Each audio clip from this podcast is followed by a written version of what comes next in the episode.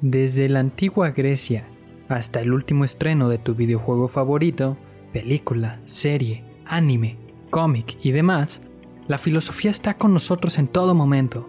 En Sharkcast 101, la filosofía según Shark and Sira, podrás escuchar una clase de filosofía fuera de lo convencional a la semana. Y, sin más por el momento, sean ustedes bienvenidos.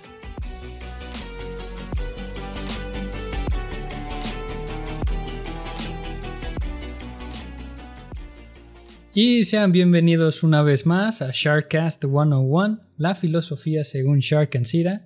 Y volvemos, volvemos con nuestra segunda parte del spin-off inaugural, que no solo inauguró a los invitados, sino también como esta sección de spin-offs. Segunda parte de Star Wars.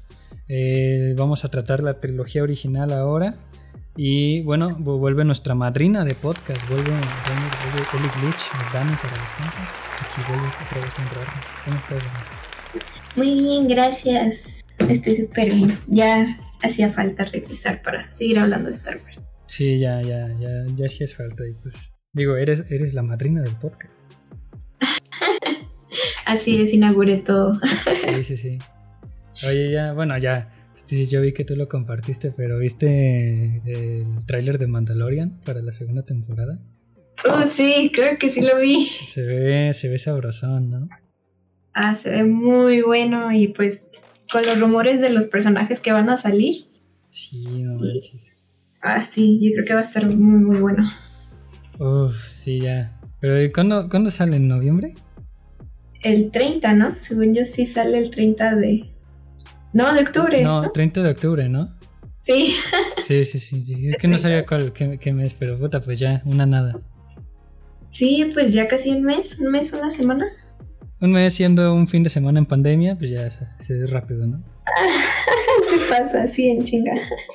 Sí, pues eh, nuestra primera parte tratamos lo que fue, bueno, esta sección, primeramente, pues como se les dijo en la, primera parte, pues son las películas centrales ¿no? de la franquicia.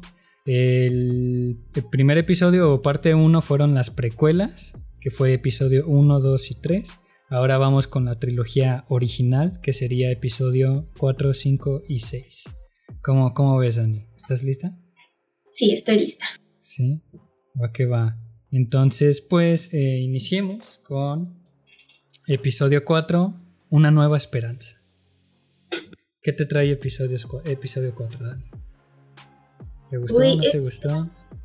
Sí, el episodio 4 me gusta mucho. Creo que en general, ah, lejos de ser Star Wars, es una buena película. Sobre todo para el tiempo en el que salió, pues sí innovó muchísimo. Nunca voy a superar eh, que utilizaron un zapato Creo que fue en, el Imperio Contraataca, pero los efectos especiales los tenían que hacer con lo que tenían a la mano, porque pues no existía el CGI. Entonces, este... Eh, bueno, mi único conflicto con esa película pues es justamente los efectos especiales, pero pues no los culpo, solo me distrae, me da mucha risa. No, pues sí, sí está cabrón, ¿no? Pedí un 4K y Sí, sí, sí. Y eso que están ya remasterizadas, porque si estás más atrás, pues se veía todavía más gracioso. Sí, no se supone que hay como, creo, no, creo que sí es en la versión original que Java de Hot era un güey gordito nada más, o sea que no era como este alien que conocemos. Eh, sí es cierto, sí, justo estaba viendo este un video de eso y sí era un güey gordito. Sí, estaba bien raro. Y luego estaba viendo también que inclusive todavía en lo que fueron las precuelas como tal, eh, varios de los aliens eran pues eran botargas, eran güeyes adentro de trajes. para los como los que eran como más voluptuosos, eran tenían como partes como de animatronics, una cosa así, y había como güeyes atrás de cámara moviendo todo con controles. Qué loco. Sí, luego también, bueno, hace como dos días vi que la cuenta de Twitter de Star Wars puso que estaban de luto que porque uno de los artistas conceptuales originales de la trilogía había, había fallecido. Oh no. Ajá, pero o sea, de que ese güey trabajó en Aliens, y, o sea, que trabajó en un chingo de películas ochenteras de ciencia ficción como artista conceptual.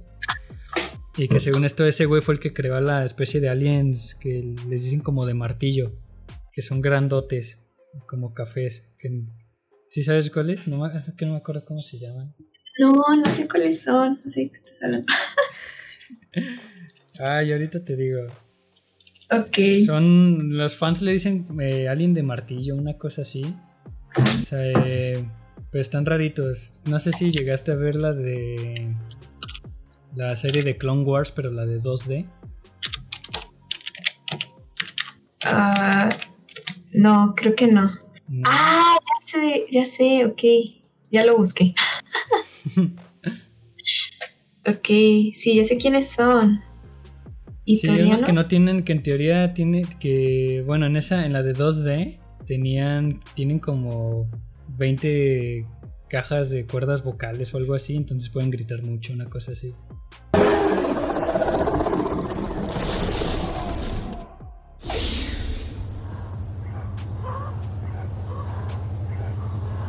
Ithorians, four throats, quite powerful.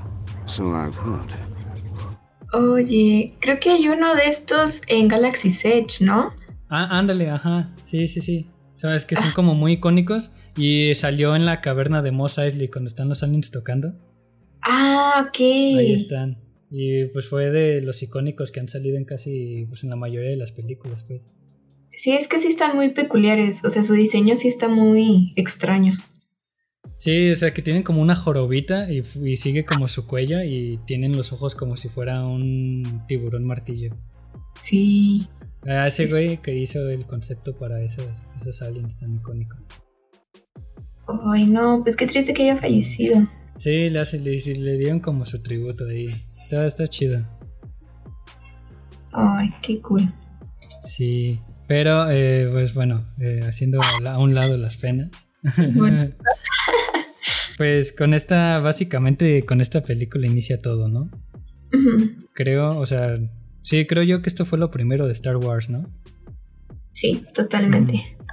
Y pues nos presentan a, al buen Luke Skywalker, eh, que ayuda a sus tíos en una granja, ¿no?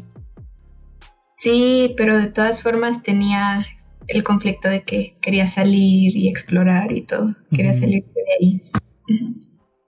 Sí, pero luego también abre, abre la película con eh, un destructor del imperio persiguiendo a una nave de la rebelión, ¿no? Que es cuando está la princesa Leia esconde los planos en, en R2D2 y eh, los mandan, ¿no? Que luego, que luego supimos que esa escena viene de Rogue One. Ah, es verdad. Que viene sí, directito de Rogue One rompiendo nuestros corazones. Ah.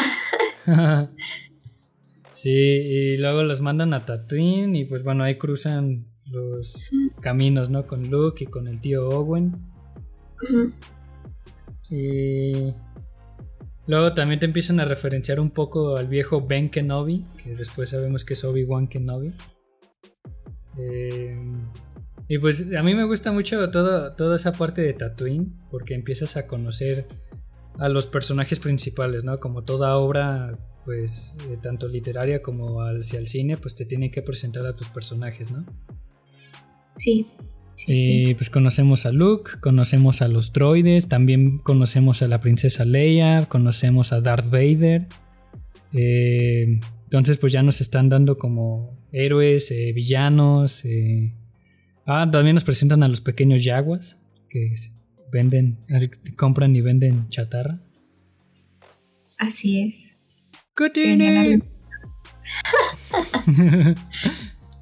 También pues ya a Obi-Wan Kenobi nos lo muestran.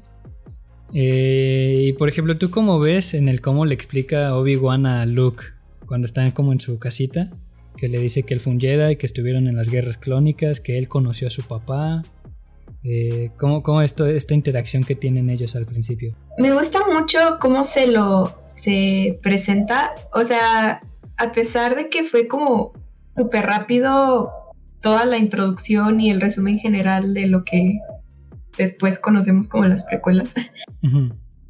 Este, de todas formas me gusta mucho la introducción que le hace, porque sí, Ah, bueno, a mí me parece increíble que de aquí parte precisamente todas las precuelas, que pues ya sabemos más o menos como de qué va a tratar la trama general, porque pues va a tener que, Luke va a tener que pues moverse de ahí, entonces, ah, no, no me acuerdo cómo se llama esa parte en la narrativa. Pues es que no sería el giro esa parte, pero es como la introducción ya lo que tiene que pasar, porque justo cuando es, sale... es lo de la llamada del héroe o algo así, ¿no? Ah, sí, sí, sí, sí, sí, la llamada del héroe. Ajá, Gracias. que luego entra como en negación, que el héroe, el héroe se niega a ir como a ese camino y luego sale algo que lo obliga a tomar ese camino, quiera o no. Sí, que también sí, te lo muestran en la película. exactamente. De una manera súper... Un poquito cruel, pero... Ujú. Sí, eh, pues sí, básicamente eh, Obi-Wan le muestra el mensaje de Leia y el güey le dice, ¿sabes qué? Sí me la rifo, pero estoy viejito, ¿no? No puedo, estoy viejito. y necesito de tu ayuda y el güey Luke pues, le dice, pues no, güey, tengo una granja, tengo a mis tíos, pues no me puedo salir. Esa es la negación del héroe, la negación a la llamada. Eh, y eh, Obi-Wan le dice, güey, pero es que el imperio busca estos droides y si estuvieron en tu granja van a dar con la granja. Y entonces pues Luke regresa a la granja y pues eh, de manera cruel pues sí aparecen los esqueletos todos fritos de, de los tíos de Luke. Y entonces esa es como ya la llamada, como la contraria a la negación de que, güey, pues ya tienes que tomar el camino sí o sí, que es para como sus pasos hacia el, el- el camino del héroe, pues. Así es. Solo que aquí, este. Bueno, tengo conflicto con, con la actuación de Mark Hamill, porque bueno, si yo viera a las personas con las que crecí quemadas, me hubiera roto en llanto, pero Sí, no, si Pero los ves en un combo de KFC, pues sí. sí, sí, sí, es que, o sea, solamente sale y ya los ve ahí, es como de que, ah, chale. Big Chale. ah, pero oye, también me estoy, creo que me, sí, me estoy saltando la, la icónica escena de Star Wars cuando Luke está paradito haciendo un monte de arena y ve, ve el atardecer y suena ese, este el soundtrack, ¿no? La música icónica Sí. y pues esa escena la utilizan un montón. Sí, sí, sí, es, es ya iconic, es, es de Star Wars, pues. Sí, sí, sí. Sí. Eh, y pues de ahí, este, pues ya, en la llamada del héroe, pues van a. necesitan una nave para salir del planeta. Y van a, a los puertos de Mos Eisley, ahí en Tatooine. Que para mí, yo creo que es de mis escenas favoritas. Tal vez no de la trilogía entera original. Pero al menos de ese capítulo, puta, cuando entran a la cantina y están los aliens tocando. el tin, tin, tin, tin, tin, tin. No, es la mamada. Aparte, uno de los soundtracks más icónicos. Si no, si me llego a casar, quiero esa bandita ahí en mi, en mi boda. Todos bailemos. No se vale que Sí, sí, sí, tengo. Más me, más me vale, exactamente. así Luego- es. Y pues ahí- Ah, perdón, dime. tú- que ahí pues nos introducen todavía más personajes. Sí, está súper guau. O sea, yo de niño cuando lo veía, eh, veía tantas criaturas y aliens y cosas así. Decía, wow, qué, qué chido. Sí, es que hay muchísimas cosas pasando. Sí, sí, sí. Y luego conocemos a, a Han Solo, ¿no? Ahí ya donde- cuando te lo presentan, que Han está con Grido en el gran dilema de quién disparó primero. Sí, Who shot first? así es, fue Han Solo. ¿Tú dices que fue Han Solo? Fue Han Solo. Sí, yo también digo que fue Han Solo. Si hay algún es. fan por aquí, lo siento. Han Solo disparó primero. Han Solo disparó primero. Pues es que también tenían que cambiar eso porque pues Han Solo en sí no era un villano y no era como una persona mala, solamente pues tenía sus propias motivaciones. Claro. Entonces, tuvieron que, siento yo que fue la razón por la que tuvieron que editar eso para que Grido disparara, pero nada, fue Han Solo. Sí, hago Han Solo. Sí, sí, sí. Y luego, oye, hay, hay, hay una teoría, no sé si tú la viste, que en el episodio 1, cuando Anakin es niño y que están en la carrera de Pots, ya ves que tiene amigos niños también, pero hay uno sí. que es de la misma raza de Grido y dicen que ese es Grido. Sí, sí, sí, pues es que, o sea, si es teoría o fue algo eliminado, o solo, o si es teoría. Ajá, no, es que según yo, o sea, es teoría porque en, el episodio 1 sí sale como tal, pero en ningún momento lo llaman por su nombre. Entonces fueron como los fans que quisieron como atar cabos y decir, ah, es que ese es grido de niño. O sea, es el ah. mismo recompensa. O sea, ese niño se va a convertir en recompensas y es el grido que vemos en episodio 4. Pero, o sea, hasta donde yo sé, se quedó como una teoría nada más, porque George Lucas eh, no dijo nada. Ah, ok. Es que había visto que había una escena eliminada donde Anakin se pelea con él, ¿no? Ah, sí, sí, sí, hay una, ajá, sí. Y pues no, o sea, no me acuerdo si mencionan su nombre o no, entonces. Por eso preguntaba. pero es como así, yo siempre he tenido esa duda si era Grido o no. Digo, pues vale madre, muere, ¿no? Pero. pues sí. Interesante de todas formas que si fuera. Sí. Y luego, pues, este. Pues ya consiguen hacer el trato con Han. Eh, ahí eh, presume su nave del halcón milenario en los 12 parsecs, que es lo más La chatarra. Ajá. Y pues ya conocen a Chewbacca, a Chewie, que anda arreglando ahí. Y salen, salen correteados porque el Imperio los cacha. Y son los droides que están buscando. Ah, sí, nos saltamos eso, que llegan a Mos y estos no son los droides que están buscando. No son los droides que estoy buscando. Adelante. sí, sí, sí. Y luego también vemos cómo en el halcón milenario Obi-Wan está empezando a entrenar a Luke. Y cómo Han es escéptico, ¿no? Dice, estas son como magia absurda, son creencias de ah, fanáticos locos, ¿no? Ya, sí. Y, por ejemplo, ¿cómo, ¿tú cómo ves las, esta primera interacción entre, entre Luke y Han? Entre, pues sí, esta como nueva crew que se está formando. Algo que me gusta mucho de esta trilogía, bueno, la última película no tanto, pero es el desarrollo de los personajes. En sí, cada personaje tiene, son muy diferentes entre ellos, pero se relacionan muy bien. O sea, de verdad, no hay como manera de que odies alguno porque están muy bien desarrollados, muy bien escritos, más bien. Sí, eh, pues, sí. sí. O sea, me gusta mucho el contraste que tienen eh, Luke y Han, porque Han, ah, pues casi todo el tiempo estaba como de que, bueno, pues sí los ayudo y yo a mi camino. Y así con que me paguen, ¿no? sí, de que pues yo solo estoy aquí por el dinero y pues ya ahí se ven. Claro. Y pues Luke no, entonces este me gusta mucho que tengan como esa diferencia. Sí, sí, sí, muy contrastantes, pues para como cada quien tiene su personalidad, ¿no? Sí, eh, claro. Sí, su identidad. Y al mismo tiempo que está pasando esto, eh, la princesa Leia pues ya es, ya es prisionera del imperio y dan a conocer la estrella de la muerte y como castigo también por estas acciones eh, destruyen Alderaan que es también a donde se dirigían ellos, de Luke y los demás, se dirigían al Alderaan, pero pues, eh, oh surprise, pues el imperio lo hace pedacitos. Así es, enfrente de su hija. La hicieron ver. Pero pues en ese momento no sabía que era su hija. Ah, sí. Sí, sí, sí. Spoilers. Sí, spoilers. Y luego que llegan, salen del hiperespacio y dice, Alderaan no está saliendo en los mapas, que no sé qué, y que dicen, pues acércate a esa luna. y que eso Obi-Wan el que dice, ¿no? De eso no es ninguna luna. That's no moon. Eh, sí, y era la estrella. La estrella de la muerte, y pues bueno, abordan, porque pues, el rayo tractor los atrapa.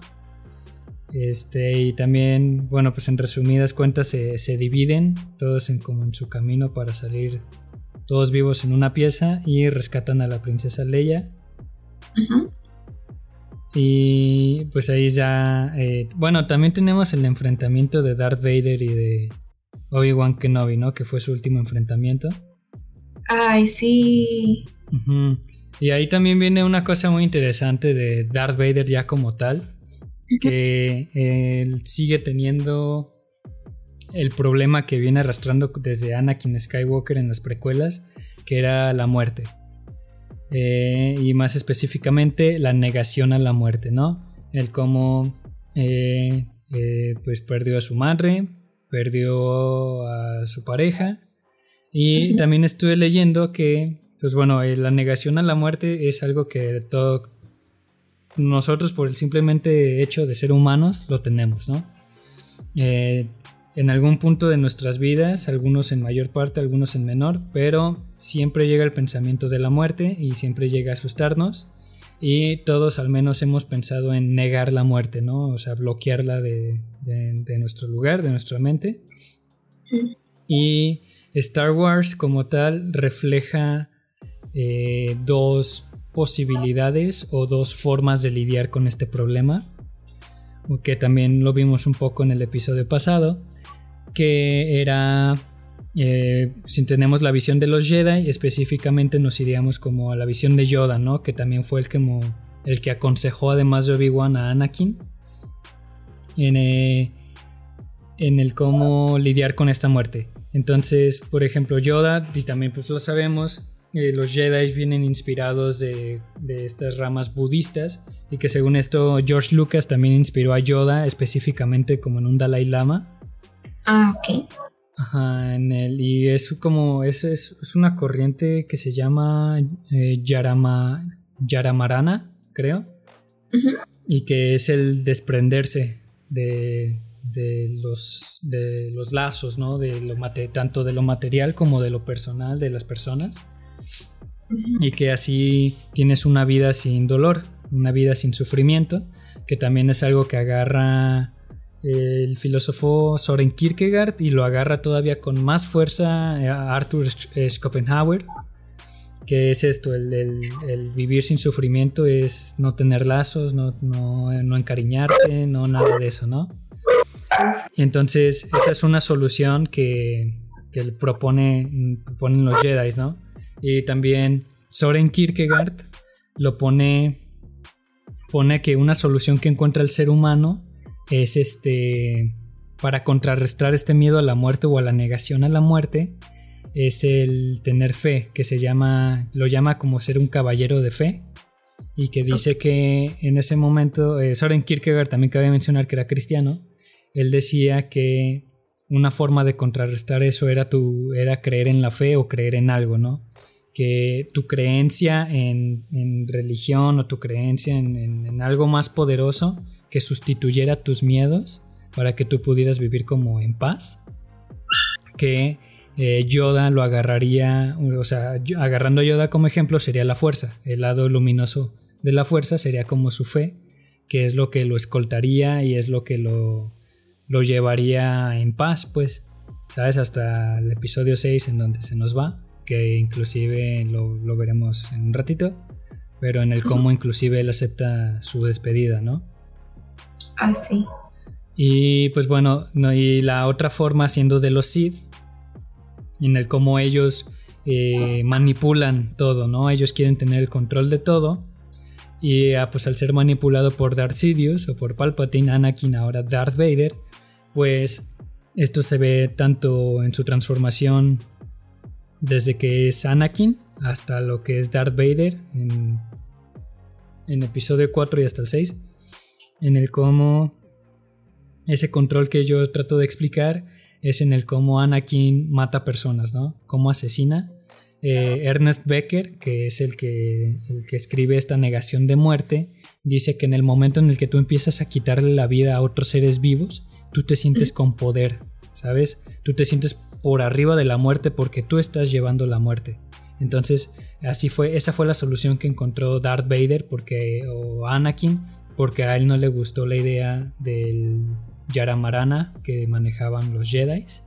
Él buscaba otra solución, entonces es algo que se ve en las precuelas, es algo que ya se ve en las películas, también en los cómics y pues en videojuegos, ¿no? Como Darth Vader eh, trata de controlar esta muerte me, quitándole la vida a los demás. ¿Qué, piensas de eso, Dani? Interesante. Mm, te estoy escuchando. Este, me pregunto yo, o sea, poniéndolo como ya en un contexto real social, o sea, si viviéramos como con la filosofía de los Jedi, eh, ¿habría algún punto que todos tendríamos esta negación? Porque a final de cuentas somos seres emocionales. O sea, es algo que, que o sea, está en nuestra esencia, pero de todas formas, o sea, por ejemplo, ahorita que, que estoy estudiando psicología, ah, me hace mucho sentido el hecho de que los entrenen desde niños, porque cuanto más pronto, o sea, implantes como todas estas ideas en la cabeza, pues lo van a vivir como algo normal. Y me parece muy interesante sobre todo la parte de Anakin, porque pues sí, él era, se convirtió en, en un Sith totalmente este, poderoso, que es algo que me hubiera gustado ver más en estas películas, porque, híjole, vivió muchísimo conflicto, muchísimo, muchísimo sufrimiento, y fue casi casi lo primero que le pidió Palpatine, de que, ok, ya eres mi aprendiz, ahora ve y mata absolutamente a todo el mundo, a los younglings. Entonces, este, me parece muy interesante cómo maneja esta dualidad las películas. Porque, o sea, es algo que lejos que vemos en las películas, o sea, pues en Star Wars es algo totalmente aplicable a la vida real. Sí, totalmente. Y es también algo que discutíamos en el, en el, en el de parte 1 en el cómo al principio el consejo se negó a entrenarlo, ¿no? Porque hasta inclusive Yoda es el que dice, ya está muy grande. Inclusive ah, también Mace Windu, ¿no? Y sí, justamente era lo que yo también te comentaba, de que eh, conforme vas creciendo vas haciendo lazos y te vas encariñando y así, justamente como tú dices, pues si te lo enseñan desde niño, para ti eso es lo normal. Sí, pues él no creció con eso, ya tenía a su mamá y ya se había encariñado con ella, ya tenía todas estas emociones de, pues abandono, de lo que tú mencionas acerca de la muerte. Y también me llama mucho la atención el hecho de que es lo único que tenemos seguro. o sea, lo único seguro en esta vida, pues sí, es la muerte. Ajá, lo único, lo único. Entonces, también como aferrarse a algo que nunca vas a tener, que es por la inmortalidad o el top, sí, la inmortalidad me parece muy... Me gusta cómo lo abordan en las películas, honestamente. Eh, bueno, ya hablaremos del último episodio, pero mm. un, todo un tema, porque si a nosotros mismos nos enseñaran desde muy chicos también eso, creo que sería mucho menor eh, lo que mencionas de, ay, de la negación a la muerte, pienso yo, que es algo que que se puede controlar en mayor medida. Sí, claro. Sí, inclusive sin irte como a los extremos, como estos, como los monjes, ¿no? Ándale, sí, sí. Totalmente, pues se aíslan del mundo, no tienen no hay posesiones materiales, no tienen parejas, no, y pues mueren solos, pues. Pero, o sea, pero para ellos está bien, pues no estoy diciendo que sea malo, ¿sabes? Sí, sí, pues sí es su forma de ser, es su forma, su ideología, pues, pero es un extremo, ¿no? Y como tú dices, creo que inclusive pues, un, ser normal, una persona promedio, pues creo que sí puede llegar a tener cierto equilibrio sin irse a los extremos. Así es, sería cuestión como de control. Sí, porque y, eso se ve reflejado en la película cuando eh, Darth Vader eh, le lanza el, taza, el tajazo del sable a Obi-Wan y antes de eso Obi-Wan le dice de que si me matas voy a tener un poder que tú nunca tendrás, ¿no? Una cosa así. Y pues le lanza el espadazo y Obi-Wan nomás se desintegra, nomás deja caer su ropa. Y hasta ahí eh, Darth Vader está confundido, ¿no? Porque hasta va y pisa la ropa para ver qué pedo, porque no sabe qué sucedió. Sí, sí, sí. Sí, y pues ese es lo mismo, ¿no? Porque eh, Darth Vader está tan cegado en su, en su forma de, ser o de vivir que no ni él logra entender qué es lo que acaba de pasar, inclusive teniendo tal conexión como a la fuerza, siendo el elegido, él no, no sabe qué acaba de pasar. Sí, y más con la promesa que le hizo Palpatine inicialmente de que, o sea, si se unía al lado oscuro, él podía controlar eso. Entonces, el hecho de que le mostrara Obi-Wan en ese momento que había otro camino, pues sí fue como todo un, shock para, para Darth Vader. Sí, sí, totalmente. Y pues bueno, bueno, vemos a Luke que grita el ¡No! y pues bueno, eh, fast forward, pues este ya ahora sí ya nos presentan a la crew que va a ser la trilogía, que es Han Solo, eh, Princesa Leia y Luke Skywalker. Obviamente no podemos dejar de lado a Chewbacca, a Citripio y R2D2, pero eh, pues los que tienen mayor protagonismo pues son eh, estos tres, ¿no? Han Solo, Leia y Luke. Así es. y por ejemplo, ¿tú aquí cómo ves a Han Solo queriendo ligarse a, Leia? Siento que va como muy acorde a la personalidad que le pusieron. O sea, desde un inicio que lo vemos en la cantina se ve muy prepotente. sí da esa impresión que es como a lo que le llaman ladies man. O sea, de que ay, a mí este me la pelan todos. y entonces, este, bueno, me llama la atención por el hecho de que ella es una princesa y este nada más así como que, o sea, al chile no me importa que sea una princesa. Ya sé. Él actúa igual de cretino y de grosero y igual le grita, o sea, no la trata diferente como Luke, por ejemplo. O sea, que Luke sí es más delicado con ella. Entonces, me gusta mucho el personaje de Han Solo en esta película precisamente porque no se sale como de su esencia, pero igual se sigue desarrollando, o sea, afectivamente con los otros dos, pues con Luke y Leia. Sí, sí, totalmente de acuerdo. Y por ejemplo, pues bueno, eh, eh, eh, ¿cómo, se llamaba la base donde estaban? Ahí no me acuerdo, pero es donde estaban como los headquarters, ¿no? De la rebelión. Y también, pues ya yéndonos ya como al final, que la estrella de la muerte se está acercando, ¿no? A, los, a la base de los rebeldes. Y pues bueno, empieza la. Empieza como esta defensa, ¿no? Que para esto Han solo ya se había ido, ¿no? Dice, no, pues a mí ya me pagaron. Pues ahí se ven. Y nomás se queda Leia y se queda en Luke, ¿te acuerdas? Así es. Y luego. Aquí siempre me cago de risa porque te acuerdas que. Cuando Luke está ahí ya en, la base de los rebeldes se encuentra con uno de sus amigos de Tatooine. Que, que se hizo piloto. No me acuerdo. Sí, se, se, encuentran, están en el hangar y se encuentra así como de Luke, y, pero no me acuerdo cómo se llama este güey. le dice, no, ah, es como has estado. No, sí, me fui, me fui de Tatooine y pues me uní a la rebelión y necesitaban pilotos y que la riata.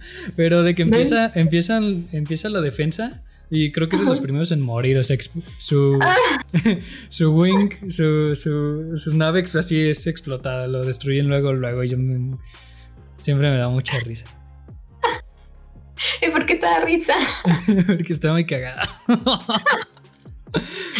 Dices, ah, bueno, este güey va a sobrevivir o va a ser algo chido, ¿no? ¡Pum! Adiós. El primero. Sí. a ver. Sí, siempre me da risa. Sí, checa eso, checa eso, está chido. Bueno, ah, no por el personaje, pues, pero. Qué bueno que explotó. es que no mames, no más. Uy, qué risa. Ay, vaya, no sabía ese dato. Sí, sí, sí. Y luego, pues bueno, eh, se acerca en órbita para disparar. Eh, y luego eh, nadie puede llegar como a ese corredor, a esa falla que tiene la nave de la estrella de la muerte.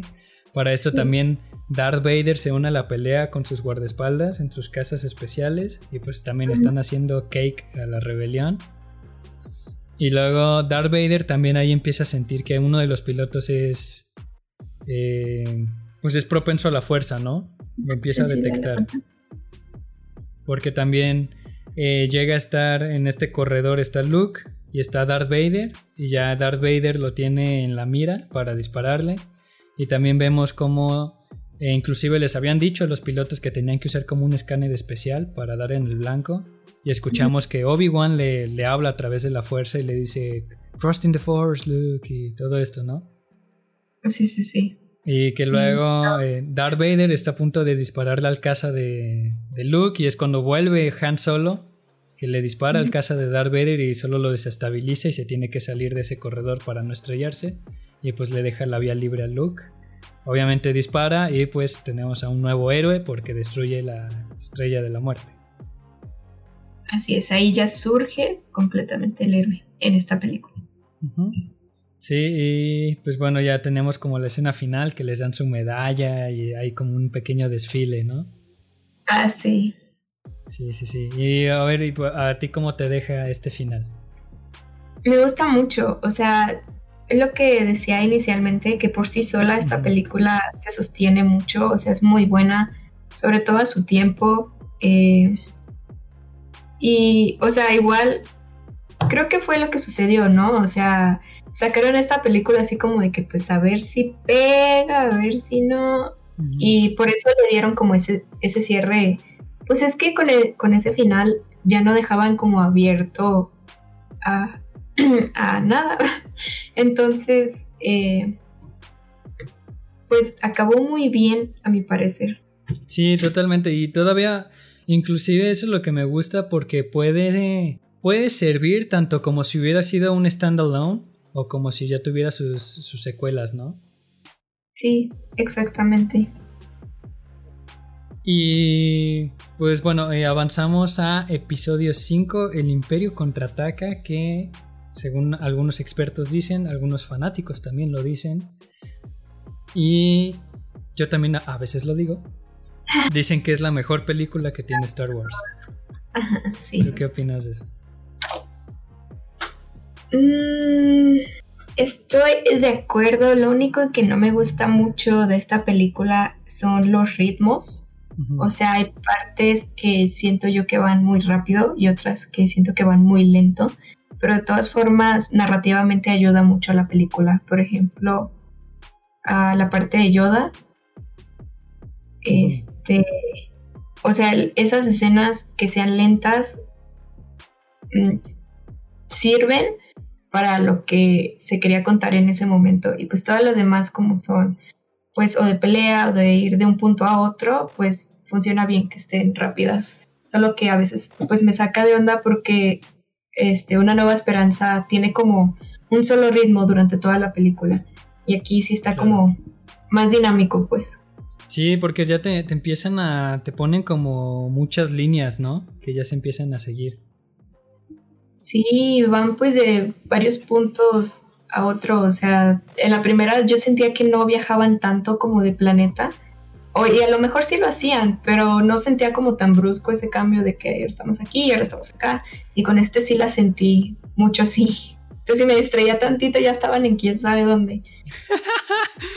Nomás fui por papas. ¿Dónde está la nieve? y ya saltaron tres planetas. ¿Qué pasó? sí, ya sé. Se alocaron con el hiperespacio. Ándale, sí. Sí, entonces pues, eh, pues inicia en el, lo que es el planeta de Hot, que es el planeta de nieve, donde está la nueva base rebelde. Eh, pues están los drones espías del imperio que encuentran la base. Eh, también tenemos que Luke se, se, extravía porque es atacado por un... Ay, no es un Town Town, los Town Town son los que están cabalgando. No, bueno, pongámosle el Jetty de la nieve. ¿No era un Wampa? ¿Sí era un Wampa? Sí, ¿no? Que, tenía como cuernitos. Es que están los que. Los que usan como caballos, ¿no? Que son, según yo son Town Town o algo así. Ah, sí, es un Wampa, sí, el Yeti. Sí, el Wampa. Sí, el Wampa. Sí, pues ya ves que lo ataca, ¿no? Y se lo lleva a su, como su cueva. Y... Ah, sí, y ahí lo deja para comérselo. Sí, luego como, bueno, usa la fuerza, escapa. Y luego está como ya escapa del ir en la nieve y tiene una visión de Obi-Wan. ¿No? Que le dice que... Sí, es Obi-Wan el que le dice que tiene que ir a entrenar con Yoda, ¿no? A Dagobah. Ajá. Sí, sí, sí. Sí. Y luego que Han va en su rescate y luego creo que le abren el estómago a un Town Town y se meten los dos, ¿no? Para tener calor. Sí. que hasta dice algo de que de que si olía feo, ahora muerto huele más feo. Sí, una cosa así, sí, sí, sí. De que si olían mal, ahora huelen peor o algo así. No, si, si huelen mal por fuera, huelen peor por dentro, ¿no? Algo así. Sí. Sí, pues luego, ah, bueno, a mí también es de, de mis escenas que me gustan mucho es cuando invaden esta base porque están los, son los AT-AT, ¿no? Ah, sí. Que empiezan a los caminadores estos grandotes. Así es. Y cómo están con los con las navecitas y están ponen el cableado entre las piernas y no, no está bien chido eso. que según esto es stop motion, ¿no? Yo había visto que eran como maquetas cuando sí, era que te iba a comentar que, que ustedes esa escena la hicieran con stop motion y si pones atención pues sí se ve muy nada fluido el movimiento de los AT&T. Sí, bueno, ahorita te, justificas un poco, ¿no? Porque dices, bueno, es una maquinaria, ¿no? Ajá, sí, sí, sí. Bueno, te la compro.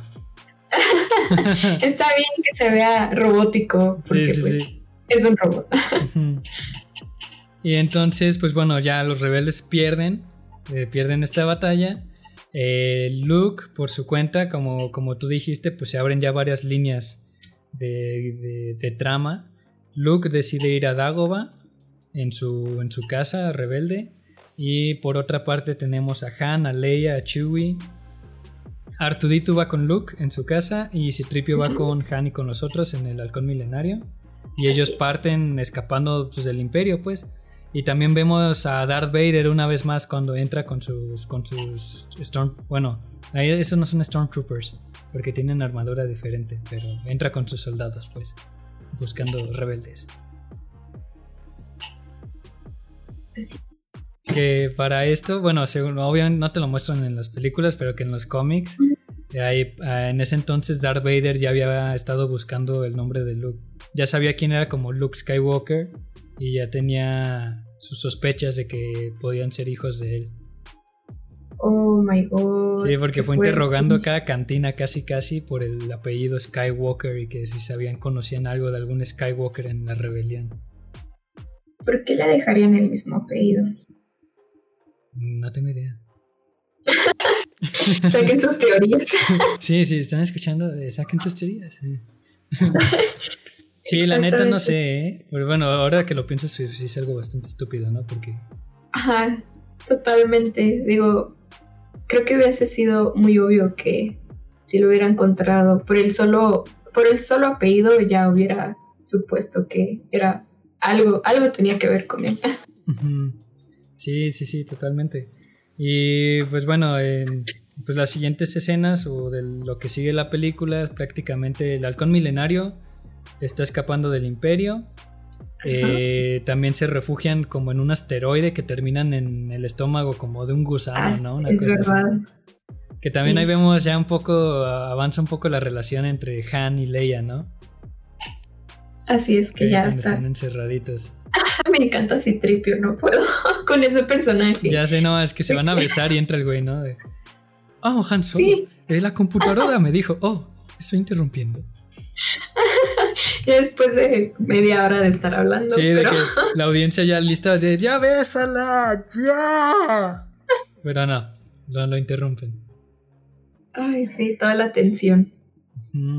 Y luego, bueno, también para esto, bueno, Luke llega a Dagoba, pero también al mismo tiempo eh, Darth Vader contrata mercenarios, ¿no? Estos cazarrecompensas. Ah, es verdad. Que ahí es donde, bueno, vemos eh, algunos eh, conocidos de cazarrecompensas, pero el que más resalta de todos ellos es nuestro querido Boba Fett. El buen Boba.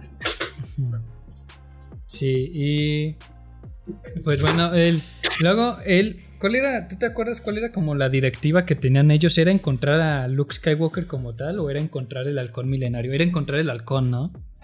Era encontrar el halcón. Y que los pedía con vida, ¿no? Sí, es cierto. Mm, sí. Sí, sí, sí. Y bueno, ahí vemos que también el, el que también tenía como varios trabajillos era Boba Fett. Boba Fett, perdón. Que porque no lo mencionamos, en el episodio 4 Han Solo se queda con una deuda con Java de Hot, ¿te acuerdas? Ah, es verdad. Y que se supone que con el pago que iba a recibir por llevar a Luke y a, Obi-Wan a Alderan, eh, con ese pago iba como cubrir sus deudas. Al final de la película pues, sí le dan su pago, que por eso se va, pero que según esto Han Solo nunca le pagó a Java de Hot. y que Java había puesto una, una bounty por, por Han Solo y Boba Fett también estaba, aceptó el trabajo del imperio porque también estaba en busca de Han Solo para entregárselo a Java de Hutt. Interesante. Sí, sí, sí. Y pues bueno, eh, Luke llega a Dagobah y puta, yo no, creo que puedo decir ahora sí que esa es mi escena favorita de, la trilogía original. Cuando Luke, cuando Luke llega a Dagobah y están como en su campamentito, que pinche su casa se va al Chile, se le hunde. Pero que está, está en su campamento así y llega, llega Yoda, pero llega acá bien cagado de ¿Y tú quién eres? Me pregunto, ¿por qué estás aquí? Estoy buscando a alguien. ¿Buscando? ¿Encontraste a alguien, yo diría? Cierto. Y uh, me das de comer y agarra y se mete a su mochila. Saca, la, saca la barrita y uh, ¿cómo creces tanto comiendo esto? Suelta eso. Nosotros... ¡Oye! ¡Es mi comida! ¿Cómo creciste tanto con esta clase de alimentos? y que llega el Artudito y se lo quiere quitar y le empieza a dar de guamazas con su bastón de suéltame, suéltame, suéltame. Sí, sí, sí. No, ese Yoda, puta, no, no puedo. No puedo, mil veces vendido. Ya. Oye, eh, dame eso. Mía, o mi ayuda no tendrás. No quiero tu ayuda. Dame mi lámpara. La necesito para salir de este asqueroso pantano. ¿Pantano? ¿Asqueroso? ¿A mi hogar te refieres? Artu, puedes dejársela. ¡Mía! ¡Mía! ¡Mía! ¡Artu! ¡Mía!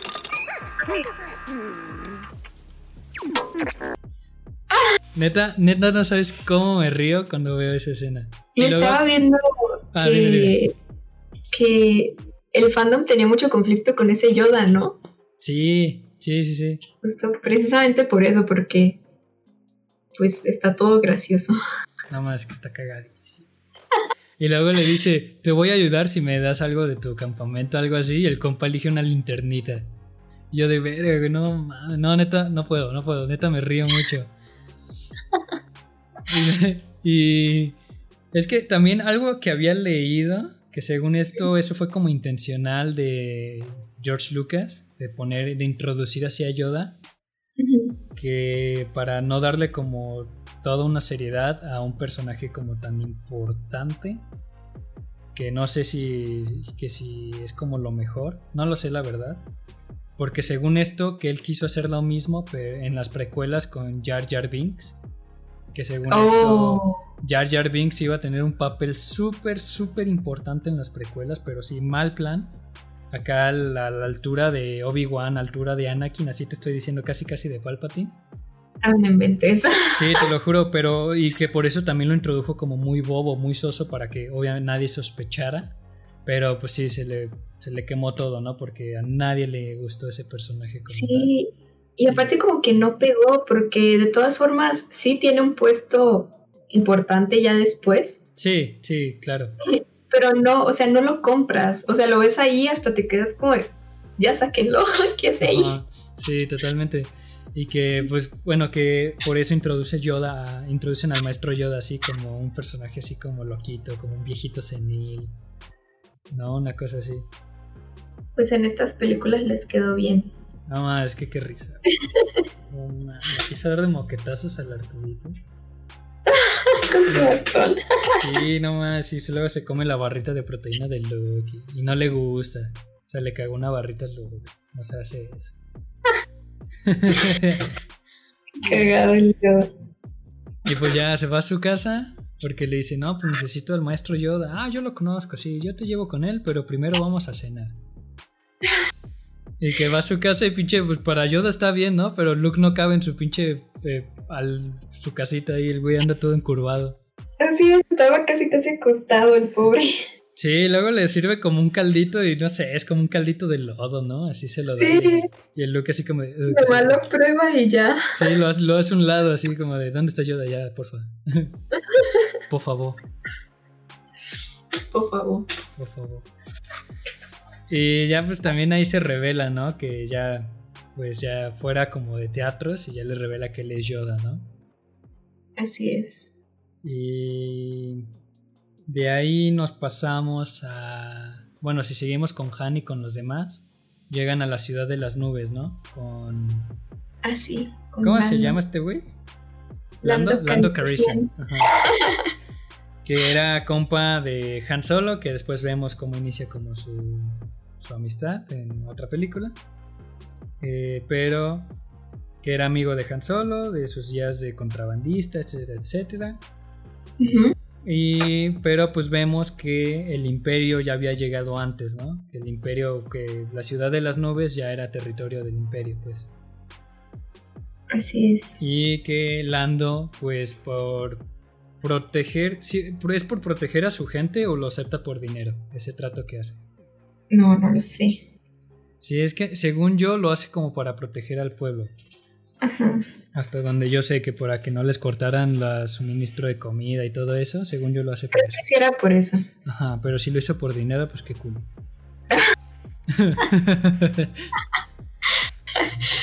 La neta, sí. La neta.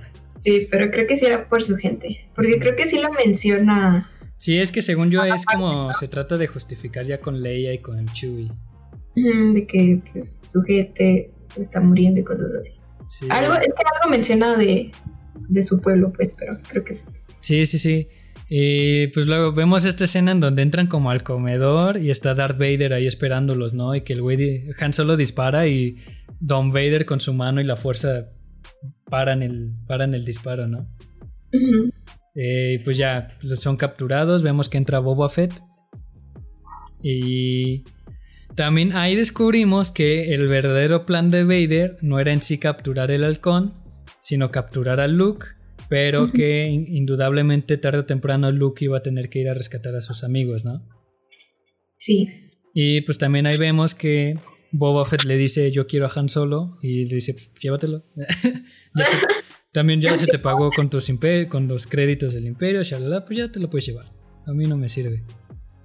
Y también era como experimental, ¿no? El hecho de utilizar ah, bueno, la forma en la que lo congeló, porque sí mencionaba. Ah, lo, lo congelan en carbonita o en algo así, ¿no? Ajá, sí. Que Sí. sirve así, veían si sí sobrevivía o no. Ajá, que porque era como un proceso de industrial o algo así, pero que eh, tenía muy pocas expectativas en seres vivos del de sobrevivir, pues. Así es. Sí, que lo- luego está esta escena muy icónica donde están ahí en ese, como en ese sótano industrial, que Leia le dice I love you y Han Solo le dice I know.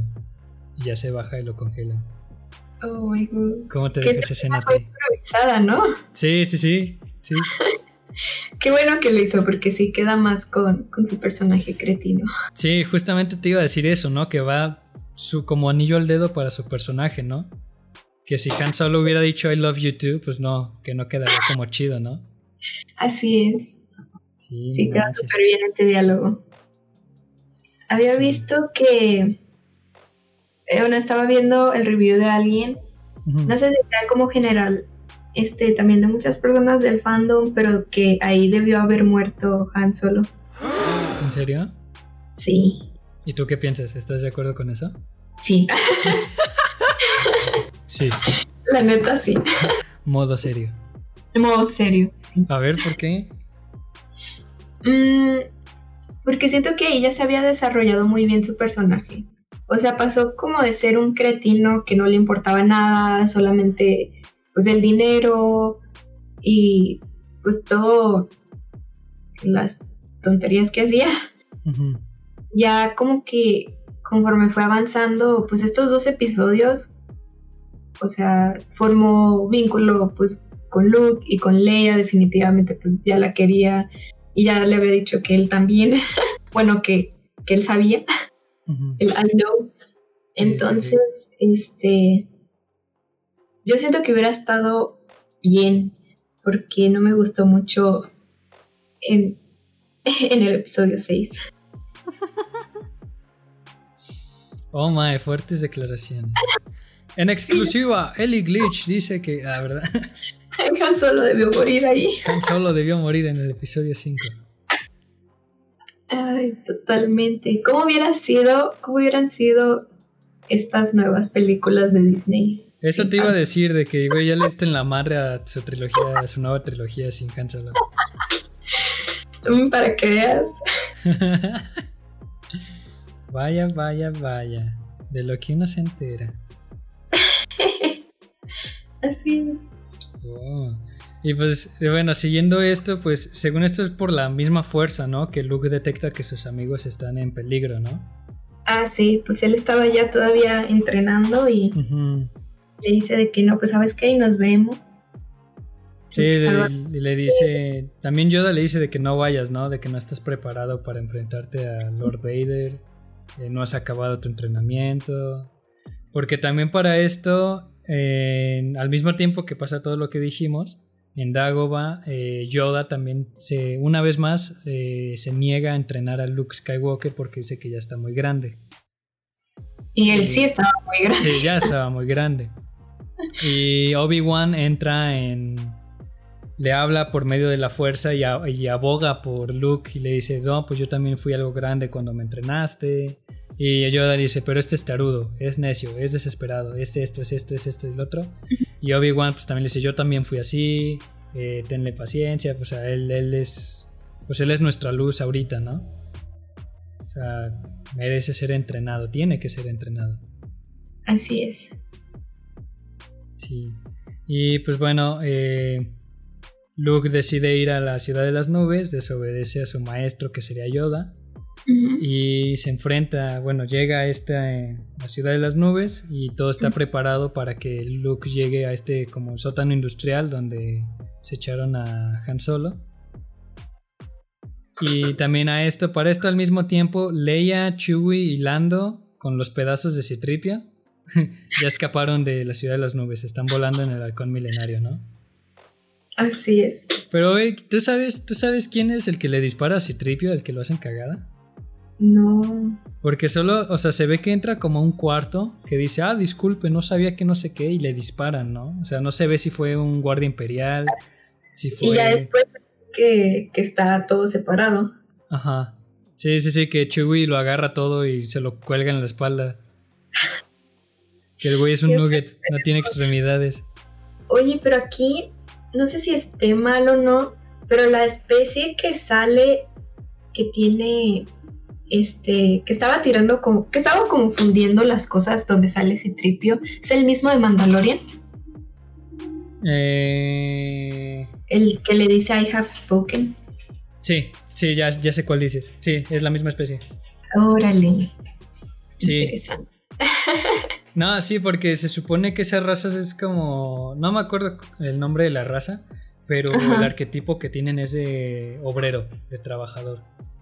Y sí lo menciona, ¿no? Algo le mencionaba el, no me acuerdo cómo se llamaba el de Mandalorian, que estuvo trabajando como en algo así y por eso sabía como Ah, sí, exactamente. Que, ay, eh, golpeé el micrófono.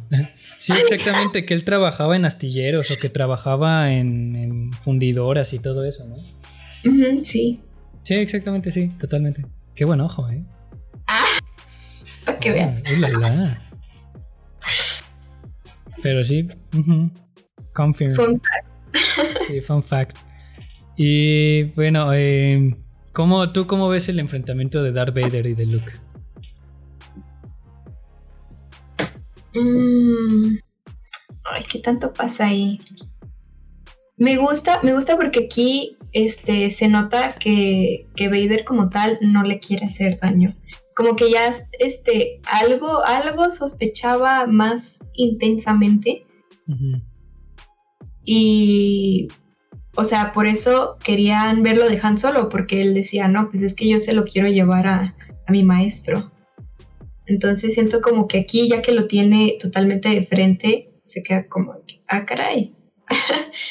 porque sí, o sea, sí se enfrentan, pero no sé, yo no sentía como tal que quisiera deshacerse de él, pues. Sí, está como guardándose, ¿no? Ajá, sí, digo, para ser, sí, más poderoso, entonces, Sí. Sí, sí, sí, que, que el güey lo trata de persuadir, ¿no? De únete al lado oscuro, siente el sí. poder. Y que Luke le dice de que, nah, tú mataste a mi papá y me dijeron y que la verga. Y, y viene pues la icónica frase de I am your father, ¿no? Así es. Pero, ¿cuál es? Porque había visto que había como un error en el que era como un efecto Mandela, que mucha gente escuchaba algo que no era, ¿no? El Luke, porque nada más le dice, no, yo soy tu padre, algo así. Y toda la gente cree que dice, Luke, I yo am- soy tu padre. I am your father. Sí, Ajá. está bien loco eso. Yo, yo también me quedé como de, ¿qué pedo? ¿Viví una mentira? No, no dice Luke. Sí, sí, sí. Así es. El no, I am your father. Pero sí es muy, está como, es una escena fuerte, ¿no? Así es. Volvemos Que otra vez al... cambiaron ahí mismo, ¿no? Sí, sí, sí, sí, también. Y volvemos a otro icónico, no, de Luke. No puedo con este personaje. Lo siento por Mark Hamill, pero es que me da mucha risa. ¿Ves? Como a ti te da risa en los no de Mark Hamill, a mí me da risa que su amigo explote Que su amigo explote. Eso está, eso está más manchado allí. Oh. Y Ay. vemos que. Ah, eso tú me lo preguntabas de que cuando Darth Vader le corta la mano a Luke, su sable de luz pues se cae, se cae al vacío.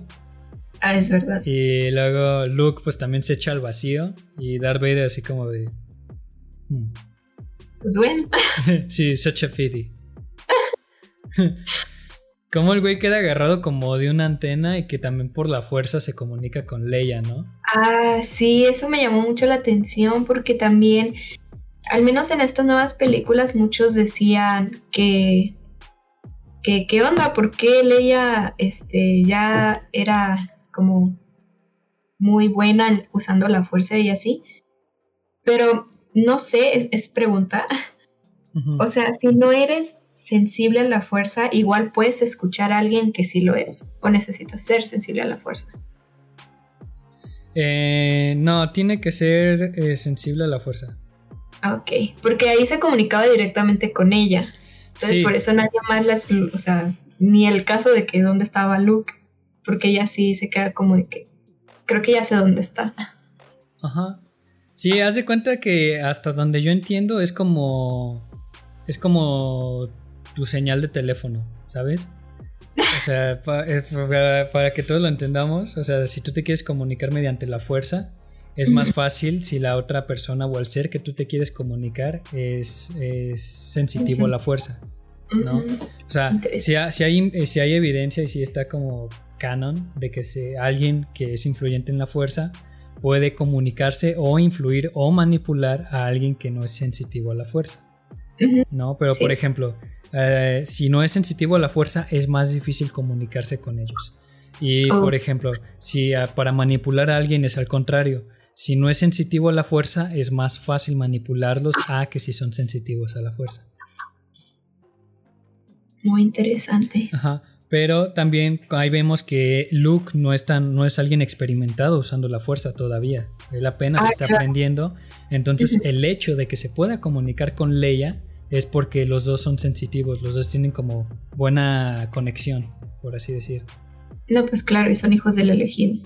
Ajá. Que también, bueno, en ese momento nadie sabía que eran hermanos. Ah, sí. Sí, o sea, bueno, ya en ese momento sabían que Luke era hijo de, de Darth Vader, según sus alegaciones, pero eh, ni por su cabeza cruzaba que Leia fuera hermana de Luke. Bien. Y que luego pues ya llegan, eh, lo recuperan en un crucero rebelde y ahí es donde lo besa, ¿no? No, fue en el episodio 4 donde besa a Luke. Sí, porque Sí, porque ahí, ahí estaban los tres, ¿no? Estaba que Han Solo se queda ahí como de ¿qué pedo? así es. Sí, Lo sí, que sí. bien feliz. Ajá, sí, sí, sí, fue en el 4, entonces cuando besan, hay un beso entre hermanas. Ew, eh, el incesto. Nuevo León piensa diferente. No, no, sí. Son. Vaya, vaya. Sí, y. Este. Pues bueno, pasamos al episodio 6. Donde pues ya vemos un crecimiento. eh, según yo, pasa como un año, ¿no? No pasa más de un año, según yo. Del, del 5 al 6. Sí. Creo que eso, eso yo te lo pregunté Sí, porque sí me sacó ajá. mucho de onda. Sí, no, no pasa más de un año. Sí, vemos sí. que pues Luke siguió entrenando. Luke crea un, su nuevo sable de luz, que también es como un rito de iniciación en la Orden Jedi. Ujú. Eh, vemos que Han Solo está en el palacio de Jabba de Hutt. Así es. Y pues vemos. mm, eh, vemos también que Leia fue atrapada, ¿no? Por, por Jabba. Ajá, tratando, Tratando de salvar a... de- ajá, tratando de salvar a Han. La atrapan también. Entra Luke. Y pues bueno, también tenemos esa escena chida que también me gusta, que es cuando se pelea con, con la bestia que tiene Jabba ahí en su sótano. El, Ah, es verdad. El Rancor. Que, lo mata y todo esto, pero bueno, son capturados y pues bueno, vemos que Java y todos sus mercenarios son vencidos ahí en, en las dunas del desierto junto a Ah. la, a la fosa del Sarlacc, ¿no? Una cosa así. Sí, el Sarlacc. Sí, esta escena fue la que no me gustó nada. ¿Por qué? Por la cual yo hubiera preferido que Han hubiera muerto. Porque Han estaba ciego. Ah, sí, cierto, sí, queda ciego. Estaba ciego y no ve como hasta la mitad de la película. Entonces, o sea, toda esa escena yo estaba como, de, es que no lo puedo creer, de que no sé quién le estaba, no, no sé si era Chubaco con quién estaba Han solo, que nada más escucha a este Han gritan, Boba Fett está atrás de mí, o sea, pero es que lo grita súper fuerte y lo repite como tres veces. Digo, ¿cómo?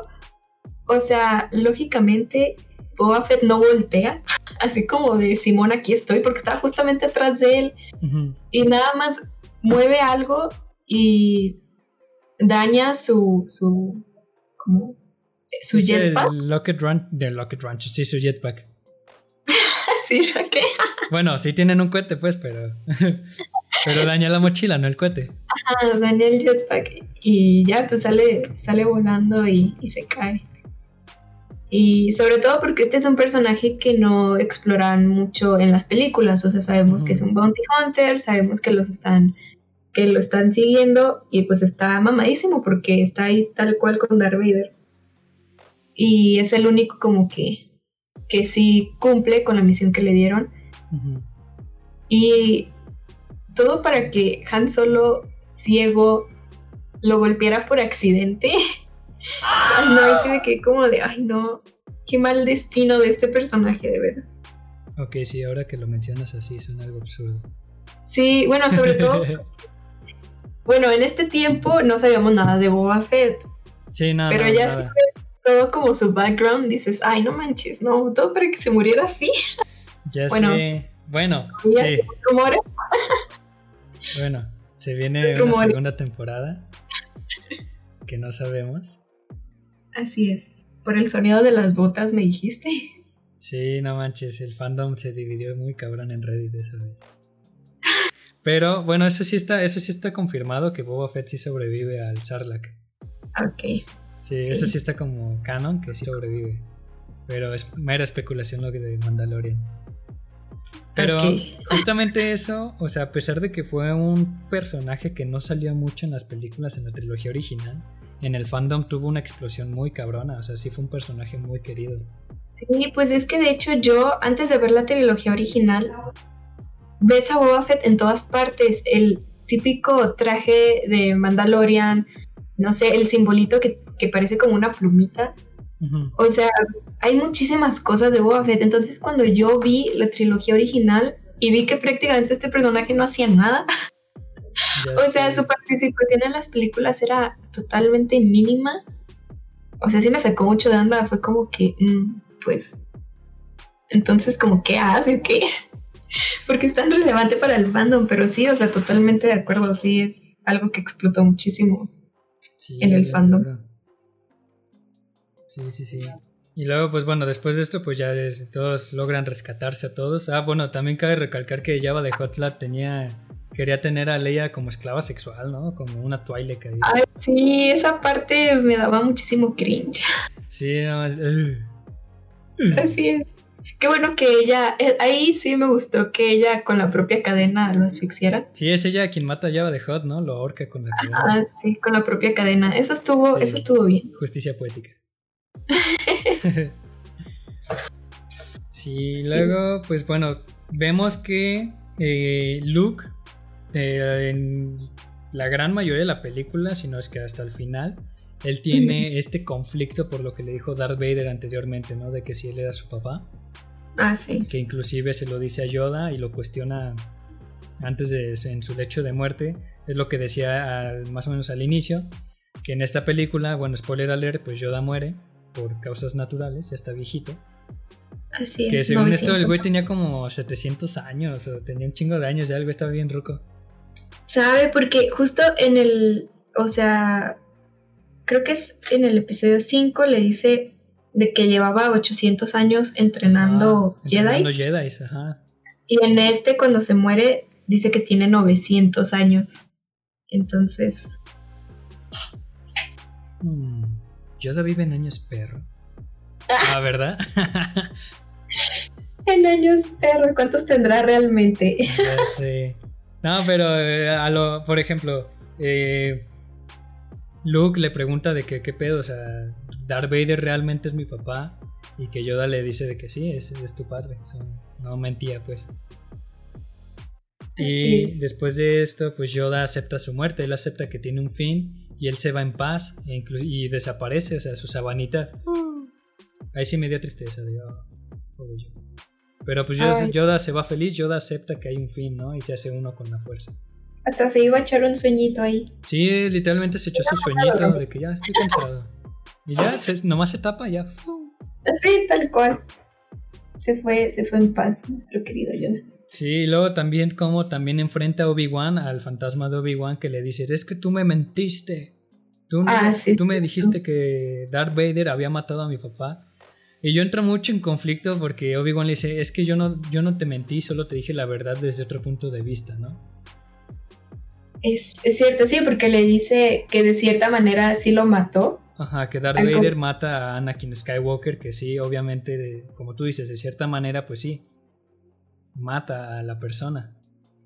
Así es. Pero es como de, no te mames. no hay verdades a medias. Sí. Y, y pues bueno, eh, de ahí, que ahí yo no recuerdo muy bien lo que pasa con Han y con Leia. ¿Tú, tú, sí recuerdas chido qué pasa? Según yo, ellos iban a ir, o sea, como de incógnito, a donde estaba el imperio, como para atacarlos desde adentro, porque tenían como hasta un... Hay como un código para que pudieran entrar. Ah, sí, pero es que ya me acordé que porque según esto un snitch les dice que eh, el imperio está construyendo una segunda estrella de la muerte. Ah, es verdad. Ajá, sí, sí. Y que, ya estaba medio construida. Sí, que ya estaba como, que ya tenía potencia de fuego, pues, que ya era una amenaza según esto. Sí, y que tenían, sí, que tenían un código imperial para entrar, pero que era como viejito. Y que era que esta vez el escudo lo tenían eh, inalámbricamente en la luna, en una de las lunas de Endor, ¿no? Así es, sí, donde y que por eso tenían que bajar a tierra y tenían, necesitaban ese código. Y que Luke no quería ir y que acepta regañadientes porque él sabe que Darth Vader está ahí y él sabe que mediante la fuerza lo puede, puede sentirlo. Ah, sí, pero él tenía como el pendiente de que por él fallara la misión. Ajá, por eso mismo de que lo fueran a cachar. Ah, y también cabe mencionar que no me acuerdo si fue Obi-Wan o Yoda el que también le revela antes de morir que tenía una hermana, ¿te acuerdas? Ah, es verdad. Que le dice, no solo eres tú, tienes una hermana. Y que le dice, ¿quién? ¿Pero quién es? Y que le dicen, tú ya la conoces, ¿no? O sea, tú ya sabes quién es, solo busca en ti. Y que Luke se queda así como de, ¿Leia? El drama. ¿Leia? ¿Nani?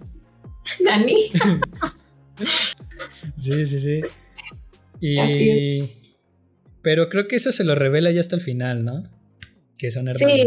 Sí, ya, cuando se iba a ir con Darth Vader. Sí, y entonces pues eh, Luke se separa y se deja atrapar voluntariamente para encontrarse con Darth Vader.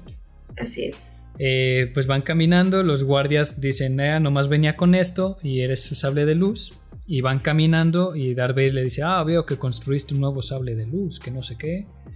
Y Luke se refiere a él, no, no se refiere a él como Darth Vader, se refiere a él como Anakin, ¿no? Le dice, todavía eh, creo en Anakin Skywalker y que no sé qué.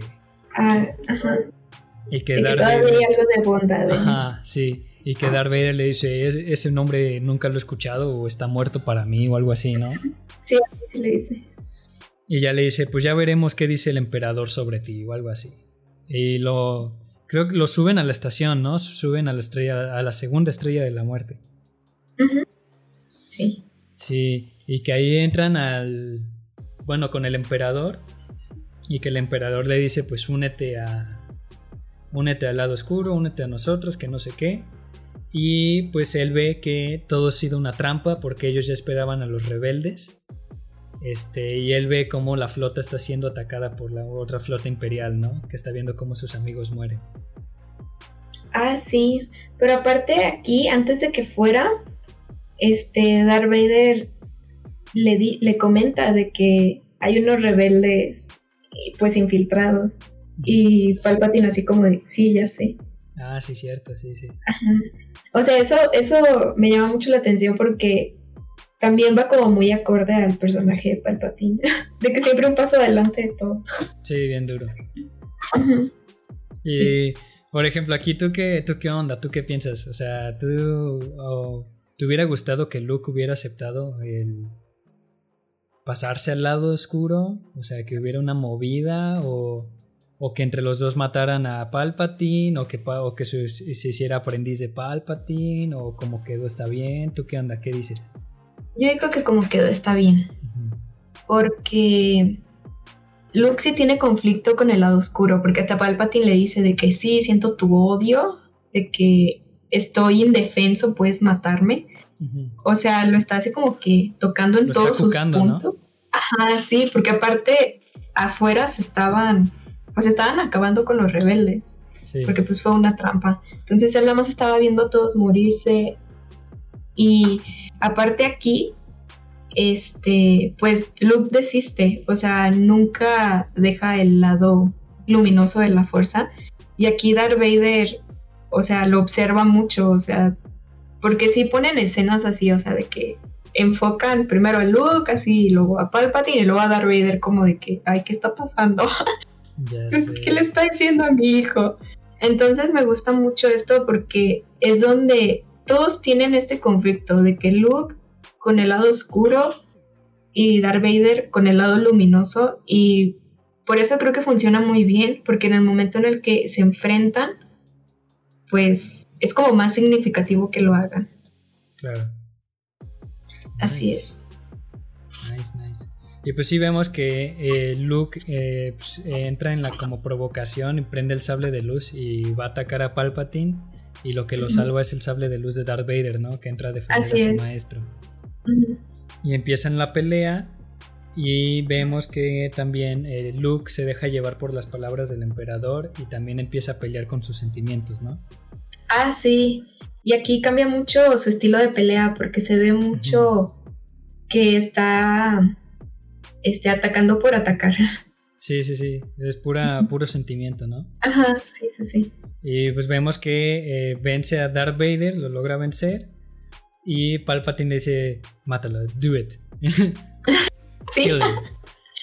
buenísimas frases que tiene esta trilogía. Sí, y, y, pues Luke dice, no, no soy, no voy a cometer ese error, no, no voy a matar a mi padre, que no sé qué. Y entonces Palpatine dice, pues al chile, y lo empieza a electrocutar, ¿no? Lo empieza a matar. Así es. Y Darth Vader, pues, eh, yo digo que ahí pues ya Anakin vuelve a tener el control, ¿no? Porque sale en defensa de su hijo ahora en vez de su maestro. Así es. Y aquí pasa mucho lo que te mencionaba también de las tomas, porque se veía a Luke ahí sufriendo y otra vez Darth Vader. Y eso me gusta porque notas, bueno, al menos yo viendo la película es como de que, ay no, su hijo, pobrecito. Sí tiene como el conflicto de que, güey, no, es mi hijo. Sí, Ni siquiera claro. sabía que tenía hijos y ahora lo vas a matar. Sí, sí, pues ve como ese ese sentimiento por la sangre, ¿no? Por tu sangre, así como de, es mi familia. Así es. Y pues vemos que lo levanta acá estilo WWE y lo lanza al reactor. Así es. y explota. Muy Michael Bay.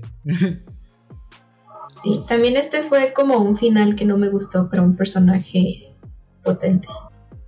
Para, sobre, sobre todo desde la perspectiva, tomando, tomando en cuenta las precuelas. Porque yo creo que Palpatine es uno de los mejores personajes que existe en Star Wars. Porque todo lo hace las bambalinas, o sea, realmente... Sí, es muy maquiavélico este cabrón, o sea, neta, sí, sí, muy buen personaje, sí, concuerdo contigo. Sí, sí, entonces pues nada más lo levantó y lo aventó y Sí, luego, eh, por ejemplo, bueno, ya de ahí de los daños de la pelea con Luke y de los daños de electricidad y todo esto, pues Darth Vader ya queda pues moribundo, ¿no? Eh, también por el daño que de Palpatine al reactor y por los ataques que está sufriendo con la nueva estrella de la muerte, pues está en inminente explosión.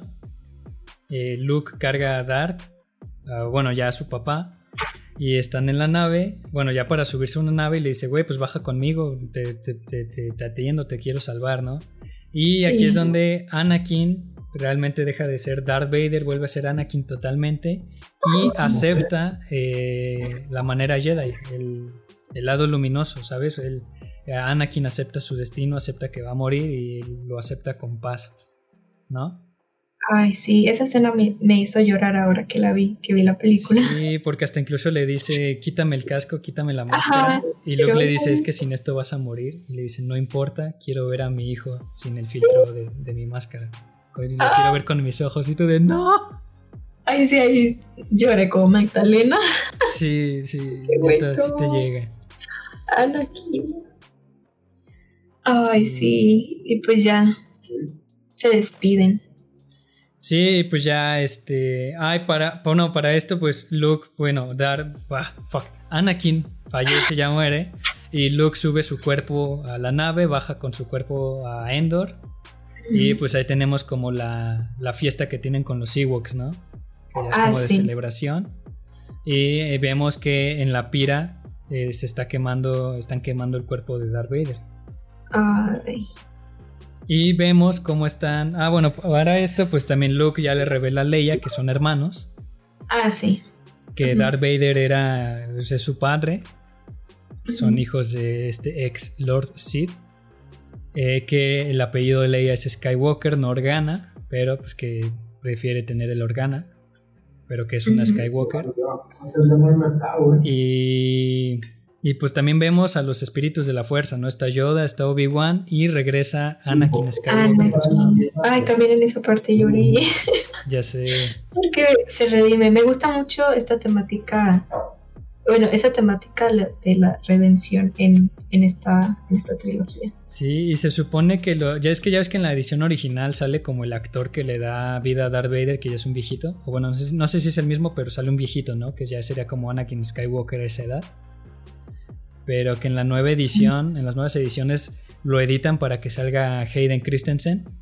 Y ahí, y ahí, dicen que es porque a ese, esa fue la última vez que Anakin Skywalker estuvo en el lado luminoso es por eso que vuelve en esa forma de joven. porque, porque no hay un Anakin Skywalker viejo, solo hay un Darth Vader. El Anakin Skywalker como tal sí muere estando joven, pues.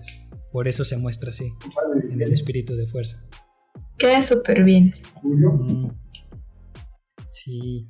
Y pues bueno, Dani, ya, ya estamos llegando al final.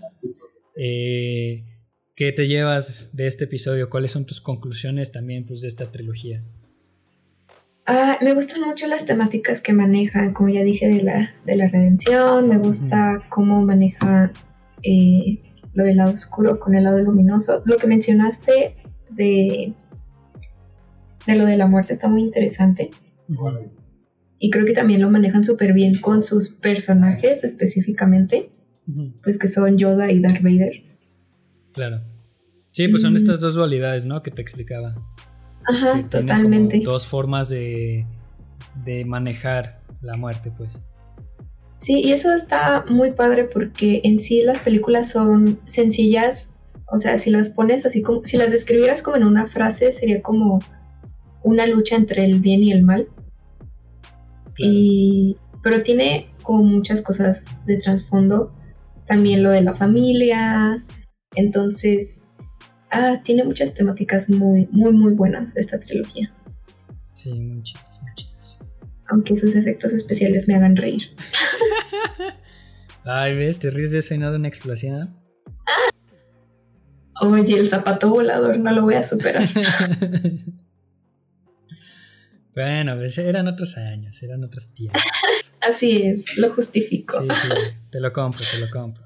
Sí, sí. Y aún así está remasterizado y se sigue viendo gracioso. Pero sí, tiene muy, muy, muy buenas temáticas. Muy buen desarrollo de personajes, excepto el Han Solo. que ya comenté que me lo hubiera matado. Fuertes declaraciones el día de hoy. Uy, a ver cuánto, cuánto odio me llega. oh my. Oh, Pero bueno, hemos, pues bueno, hemos ya llegado al fin de esta segunda parte, tomando la trilogía original. Eh, pues Dani, no sé, sigues, eh, ya tienes nuevos horarios de streams, ¿no? Sí, ya está muy pesada la uni. ya nada más es lunes y miércoles en Facebook y, viernes en Twitch. Va, va, que va, pues igual los pongo, pongo, voy a poner los, tus horarios aquí en la descripción, también para si la bandita quiere verte en los streams, pues que que se conecten por allá. Este, igual, pues ya sabes, voy a poner tus redes también para que te sigan. Eh, pues bueno, este es el final. Espero que a nuestra audiencia, señores, señoras, eh, les haya gustado este, esta segunda parte de, este Star Wars. Y pues bueno, este fue un episodio más de eh, Sharkcast 101, la filosofía según Shark and Sira. Nos vemos hasta la próxima.